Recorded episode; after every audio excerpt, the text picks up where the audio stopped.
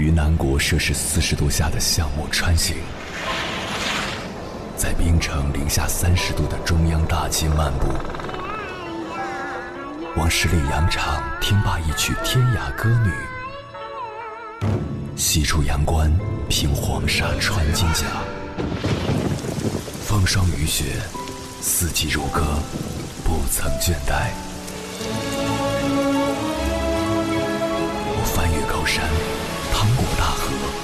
无所畏惧水深和火热，只为打破这千山万水的阻隔，与你相遇。我是英波，我在原来的地方等你，不见不散。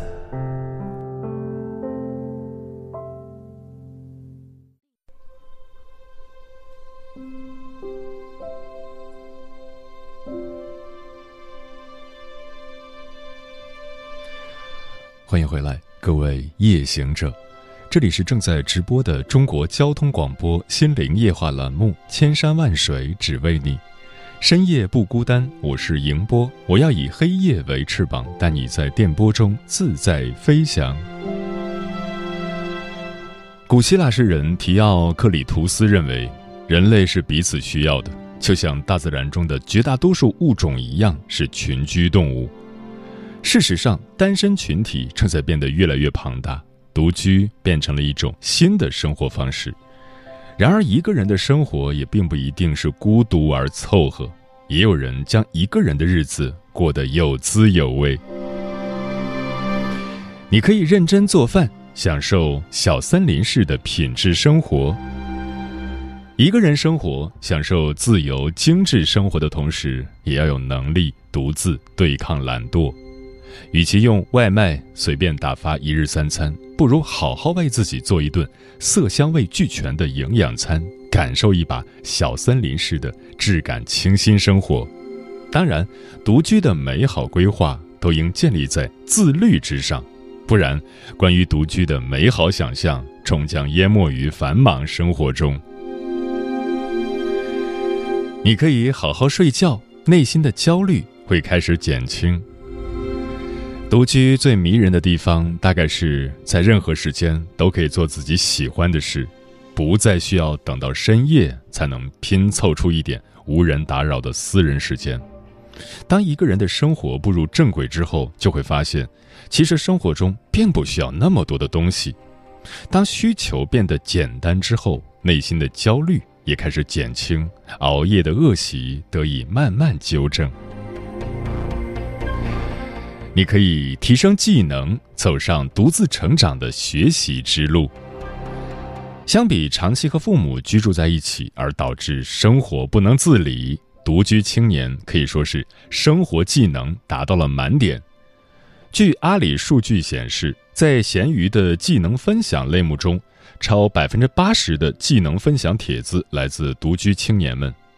与刻板印象中的独居青年等于内向不同。他们往往拥有清晰的自我表达欲望，更能够融入社会。独居不仅是一种新的生活方式，也是一条快速成长的学习之路。你可以扩大交友圈，即使线下社恐，线上也可以蹦迪。独居青年常被扣上孤僻、不善交往的帽子，然而事实并非如此。大多数独居青年都是线下社恐，线上蹦迪。现代科技让距离感变得模糊。有数据表明，有百分之六十四的独居青年会选择通过社交软件结识新的朋友。百分之四十六的独居青年表示，线上与好友的互动交流会给独居生活带来幸福感。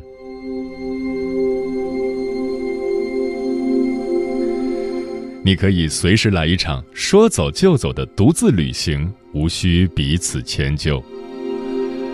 我们常常会冒出很多关于旅行的念头，或许是因为机票打折，或许仅仅是因为看到了一张令人心动的旅行海报，却常常因为约不到旅伴而不得成行。何不来一场说走就走的独自旅行呢？不需要和其他人去凑一个大家都合适的时间，也不需要迁就其他人绕道去本不想去的地方。你可以学会收纳整理，描画出理想生活的模样。一旦开启一个人的生活，家务活也就成了一个人的事，变得无法推诿。整理好屋子的同时，也是在收拾自己的心情。通过断舍离的方式，只留下自己真正喜欢的事物，逃离杂乱无章，拥抱井然有序。虽然是一个人的生活，也要努力给自己创造一个温馨舒适的角落，描画出理想生活的模样。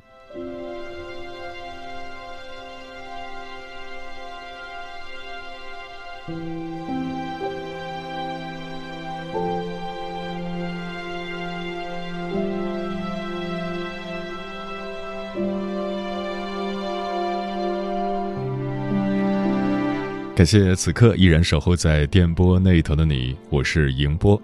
今晚跟朋友们聊的话题是独居是一种怎样的体验？微信平台中国交通广播，期待各位的互动。小梅说：“不可否认，一个人居住时，周围没有人会约束、管理、干扰自己，但也没有热气腾腾、美味可口的饭菜。”没有干净整洁、窗明几净的房间，没有整整齐齐、干净无皱的衣服，独居意味着自由，但也意味着一切都要靠自己。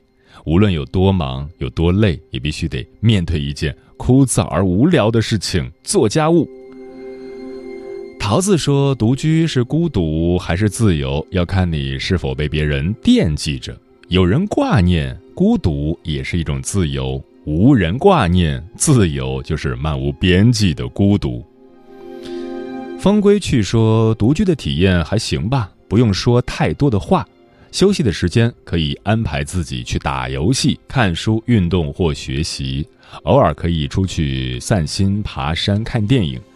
我不知道不独居是怎样的，可能会有人提醒自己按时去完成一些事情，不过我可能会不太习惯。君然是我说，独居不是在物质丰饶的年代里一种矫揉造作的生活方式，而是在繁忙奔波的洪流中抓住那个迅速流逝的自己，为那些漂流的风尘寻一处安宁的树洞，在这里找到回家的路。小易说，一个在广州工作的揭阳妹子选择独居的原因是自由，可以随心所欲，同时也不怕打扰其他人。一个人也可以好好做饭，照顾好自己，不用去处理舍友关系，真的是挺好的。嗯，大城市高昂的房价和租金，让大部分年轻人经历过或即将经历这样一个阶段：与同样年轻而陌生的人合租在一个被分隔的房间里，共用卫生间和厨房，关上房门，安静又小心的独处。然后默默在心中种下小小的种子，未来的某一天一定要有自己的房子。幸运一点的找到熟悉的朋友合租。然而，随着工作节奏、生活压力的变化，生活习惯的差异越来越容易带来不快，对私密性和自在感的要求变得越来越高，独自居住的想法也难免开始涌现。接下来，千山万水只为你，跟朋友们分享的文章选自《社会学了没》，名字叫《独居：探索边界感的开始》，作者子二。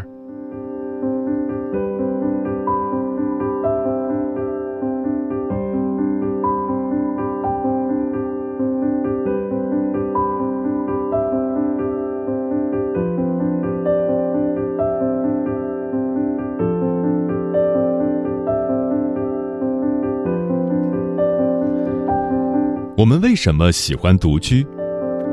一大城市的原子化和便利性。如今，独居在城市里已是越发普遍的现象，独居率在近几十年里迅速翻番，与社会变迁有着密切的关系。研究者指出，近代以来对个人独立的尊崇是独居现象深层的文化动因。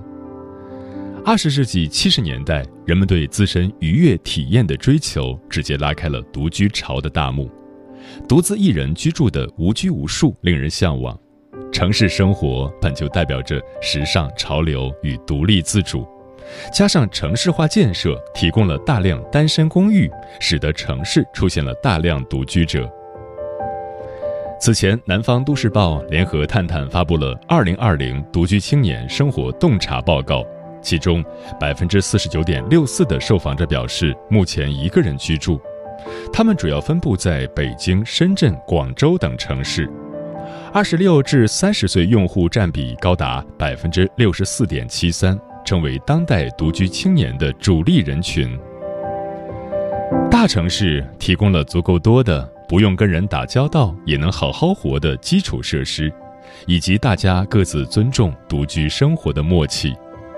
经济发展、消费水平提高、城市化大幅度提高日常生活便利度的同时，人会越来越倾向逃避繁琐社交，逃避复杂的情感关系，逃避聚居式的生活方式。各种物流越发达，人越可以在相对少的人际交往中获取足够生活的资源，有足够多的物质与精神食粮满足需求，就越没有必要摆脱独居生活。二，自在自如的状态。下班后能回到只属于自己的空间，卸下所有防备，窝在沙发里享受独立的时光。给自己做一顿饭，和朋友聊会儿天，玩一会儿游戏，睡前看一部电影或翻一翻喜欢的书籍。所谓一个人的孤岛是孤独的吗？答案似乎是否定的。贝壳找房联合真爱网发布的九零后独居人群网络调查报告显示，九零后独居青年对独居幸福指数打出的平均分为七十分，而对孤独指数打出的分数为六十分。由此可以看出，九零后对自己独居生活的幸福感高于孤独感，而女性独居质量高于男性，更加享受一个人独居的状态。高木直子在一个人住第五年里这样描绘他自己一个人做饭的场景：最开始煮饭的时候，通常会煮很多，然后就学会冷冻起来。每份的分量刚好是一碗饭的保鲜盒，想吃的时候就用微波炉加热一下，再也不用去照顾别人的口味和各种对于食物的要求，只需要烧自己爱吃的就好了。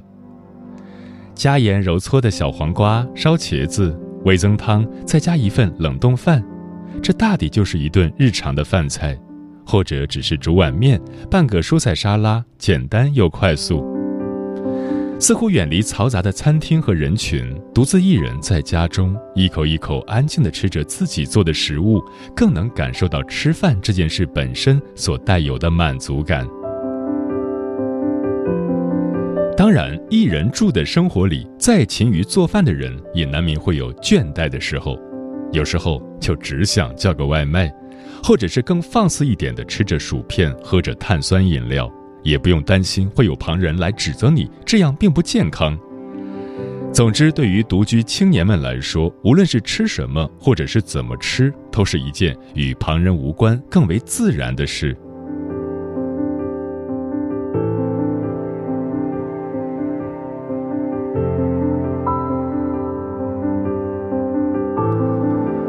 三怕麻烦，专注自我成长。独居的人往往并非性格多内向、多怕和人打交道，只是很怕麻烦，怕给自己找麻烦，怕给朋友找麻烦。如果社交开始没乐趣了，开始成为彼此的负担，那就没必要勉强继续了。比如，哪怕我跟他们在一起相处不开心，但为了各种因素，还是得强装笑脸的这类社交关系，只会让彼此不快。不是大家多孤僻或内向。只是单纯的贪图简单清晰的关系，喜欢敞亮的关系，喜欢更简单的生活。年轻人在大城市独自生活的同时，也获得了更多时间空间来实现自我价值。相比其他处于关系网络之中的年轻人，他们更关注自身的发展与可能性。有网友说，独居后更强调个人自由，注重个人隐私。颇具个人义务与权利意识，更关注自我的真实感受。即便可能是出于消极选择，但独居状态中的青年们也有了更多对自我、对生活、对人生的思考。当一个人的自我管理足够规律后，理论上就可以还原到生活最简洁的状态。独居的时光让我们发现，收拾家里会让心情变好。饮食与睡眠规律之后，人的生活质量会提高许多。自由独居意味着较少被他人影响，有一定的自由，但滥用自由，身体会惩罚你。需要培养强化一些不需要社交的爱好，比如阅读、运动。没有人要照顾，没有人来打扰，有些人可以在独自生活中获得足够的满足和幸福感。正如《生活大爆炸》里希尔顿·库珀给霍华德和伯妮婚礼时的祝词中所说的那样：“或许我自己太有意思，无需他人陪伴，所以我祝你们在对方身上得到的快乐与我给自己的一样多。”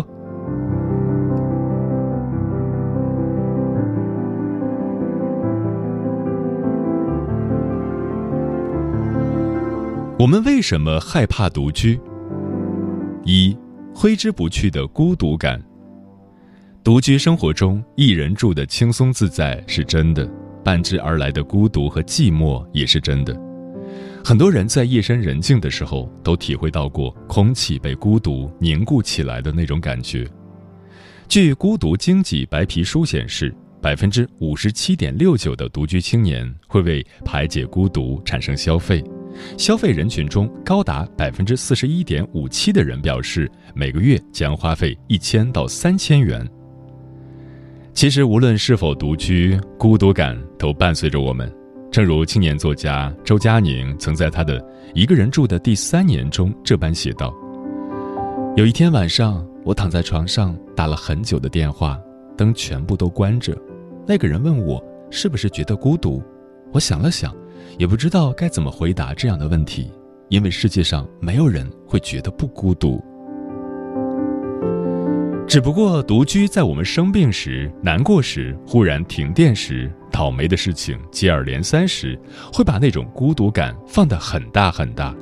比如，印象中有一天过得很糟糕，看见别人成双成对在温馨的散步，抬头看着建筑都亮着灯。好像每个人都有人在等他回家，又想想自己，瞬间觉得好难过。正如艾里希所说：“他是自由的，但这就表示他是孤独的，是隔离的，受到来自各方面的威胁。”独居青年面临的困境亦是如此。当他们身处独居状态，切断个人与外部世界的紧密联系时，在享受物质和精神自由的同时，也同样失去了与原始共同体相连所带来的归属感与安全感，很容易感到孤独与无力。当这种感受不及时或没有得到合理消化时，人会不自主地产生想要逃避的冲动。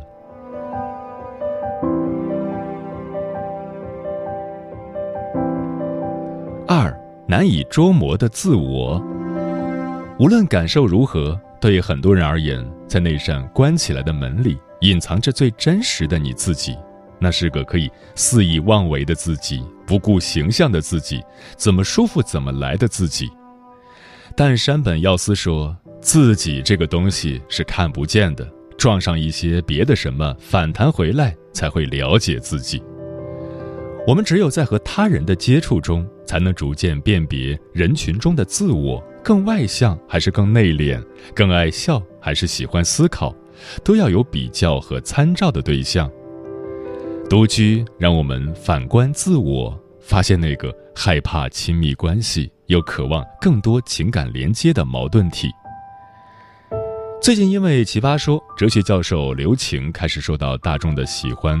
他曾指出，在抽象层面上，现代人的精神危机来自于社会整个进入了不同的构架，个人生活很难找到一套非常确定的信念或者价值来支持。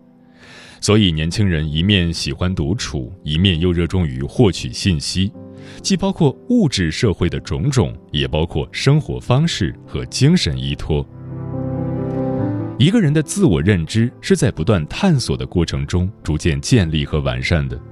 如果说年轻是唯一的资本，那我们最大的优势就在于可以尽可能的去尝试，不要因为害怕就止步不前，也不要因为以为知道自己要什么就拒绝其他的可能性。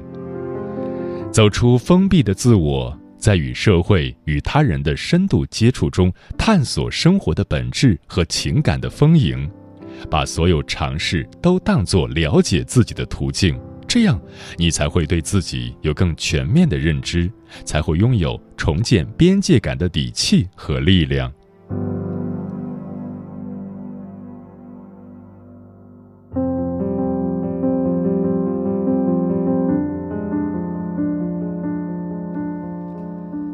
享受独居又不孤独，兼顾的可能性。有没有一种生活方式可以让我们享受独居的快乐，也不会被孤独感裹挟？很多人都曾幻想过和三五个好友过上影视剧《老友记》《爱情公寓》中的日子。一栋大楼里，隔壁住着要好的朋友们，日常生活中有独立的空间，下班了，周末也有相聚的时光。大概没有人能拒绝这种完美的安排。虽然现实中好友能住在步行范围之内的都是少数，还有些情侣选择分房，至少分屋来住。有些人因为工作地点在城市两端，不得不分别选择就近的地方居住。有些人对独立空间有较高的要求而主动选择。无论如何，他们是彼此在这个偌大的城市最亲密的依靠。在保有独立性的同时，依然可以给予对方心灵的慰藉。其实，还有一种我们小时候都很熟悉的方式，让邻里关系变得更紧密。对于短租人群，这点着实不易。如果有一个稳定居所，可以尝试与邻居们拉近距离。俗话说：“远亲不如近邻。”或许在我们犹豫的时候，对方也在犹豫。都在等先开口的那个人，重建邻里关系，也许可以让在异乡的我们有一种回家的感觉。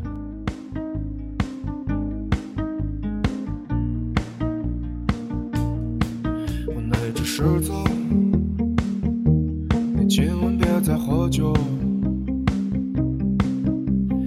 没看见我。看你的眼神和颤抖的双手，那只猴子，你可以让我把话讲完吗？别在我发表意见的时候总是扼住了我的喉咙。我是一只未成年的野兽，看着被同类撕裂的伤口。不想和他们在麦田里奔跑，因为他们能听见我的哀求。我遇见个遭遇的孩子，他不知道我形影不离的理由。他想要的不只是一个背包，他还想要一个朋友。这个世界，我真的爱你。爸爸妈妈，我真的爱你。这个世界虽然你已经病的不轻，但请相信我。我抱紧